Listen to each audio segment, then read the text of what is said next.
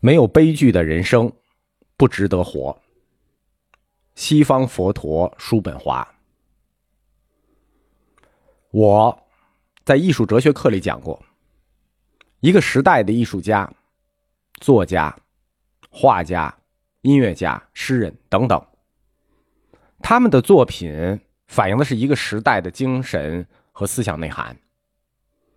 一个时代的精神和思想内涵。其实是由这个时代的人，在共同的历史环境下引发的思想共识所决定的。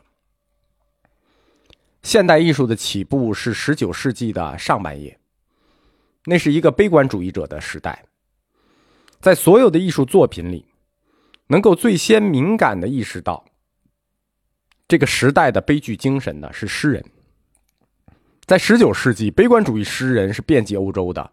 英国的拜伦，德国的海涅，俄罗斯的普希金，在诗人之后会是音乐家，比如舒伯特、肖邦。在音乐家之后才是画家。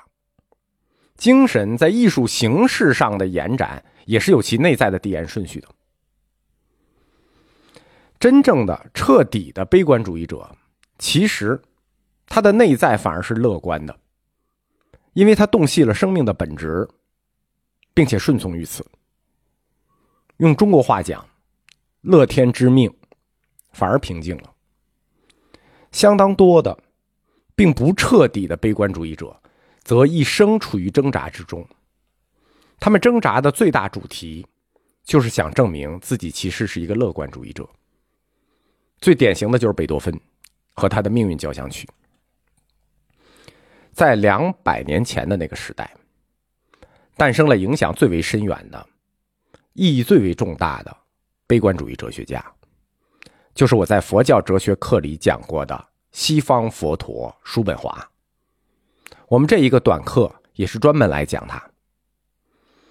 我们在分析佛教哲学命题的时候，背后要有一个大的佛学史观作为思考的主线，因为任何思想都脱离不了它所在的历史环境，哲学亦然。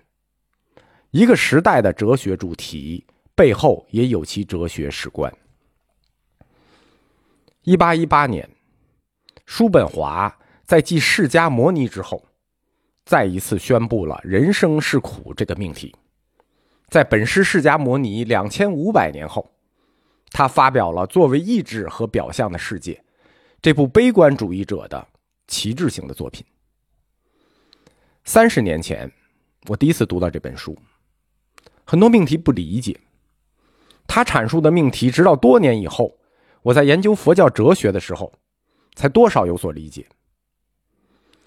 为什么会在十九世纪的上半叶出现这样一部哲学作品？而十九世纪的上半叶又是一个什么样的历史时代呢？这就是历史课了。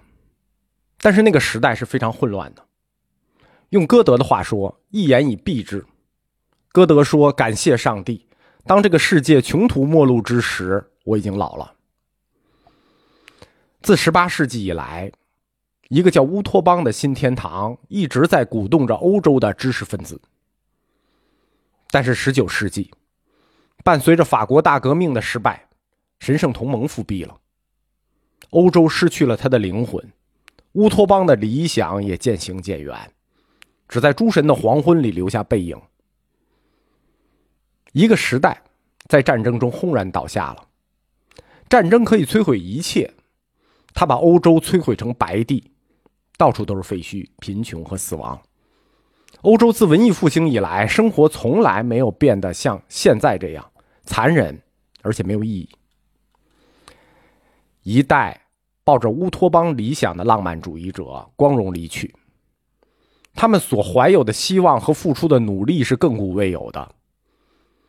但是这个时代的结局，对于即使笑看风云的外人来说，也不得不让人心酸落泪。历史它总是充满了喜剧效果的悲剧。当尘世间的理想破灭的时候，人们陷入现实苦难生活折磨之中的时候，总是会寄希望于宗教，希望依靠宗教的肩膀。在一个满目疮痍的世界里，只有还相信神，神可以提供正义和美，才能让人们受伤的灵魂穿过时间得到痊愈。一八一八年的欧洲，法国大革命失败，革命之子拿破仑被流放，波旁王朝复辟，无数人走上断头台。神圣同盟恢复了欧洲的封建秩序，终结了一个世纪革命者的乌托邦理想。就是在这一年，叔本华发表了作为意志和表象的世界。用历史的宿命论来看，叔本华的应运而生是必然而生。这是一个历史的选择，因为他要回答一个跟历史纠缠了一样久的哲学问题。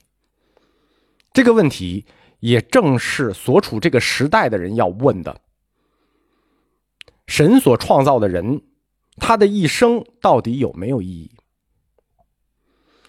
正如艺术一样，哲学在大部分时间里也讨论真善美的问题。但是，在叔本华的时代，关于邪恶的问题第一次大量的、生动的，并且执着的进入了哲学和宗教领域。这是时代使然。每个人都在向天空去质问仁慈的上帝。这个混乱的世界，这每天发生的一切，到底还有多久才能结束呢？十九世纪初降临在欧洲的这场空前的灾难，又到底是为什么发生的？我在基督教的宗教原理这一课里讲过，犹太人。他们创造了一套独特的思维模式，就是当失败降临的时候，不去归罪神，而是归罪自己。这发生的一切，是否是神之审判？是上帝对人类理性和信仰的缺失进行的惩罚？又或者是神之启示？上帝在通过警示召唤人民回归古老的信仰？原来是这样，一代知识分子幡然醒悟了，仿佛归家的浪子，就重新皈依了上帝这个古老的信仰。但是也有一伙人，他们不一样，他们发出了刺耳的声音。这个世界如此混乱，不恰恰体现了宇宙秩序的混乱吗？那所谓上帝的神之秩序。根本就是子虚乌有。如果上帝真的存在，那他是怎么目睹这一切邪恶的发生？难道他是睁眼瞎吗？上帝真如他自己所说的那样仁慈、正义和爱吗？这一伙人质问上帝，他们就是悲观主义者，拜伦、海涅、普希金、贝多芬、莱蒙托夫等等等等，以及。悲观主义最伟大的旗手叔本华。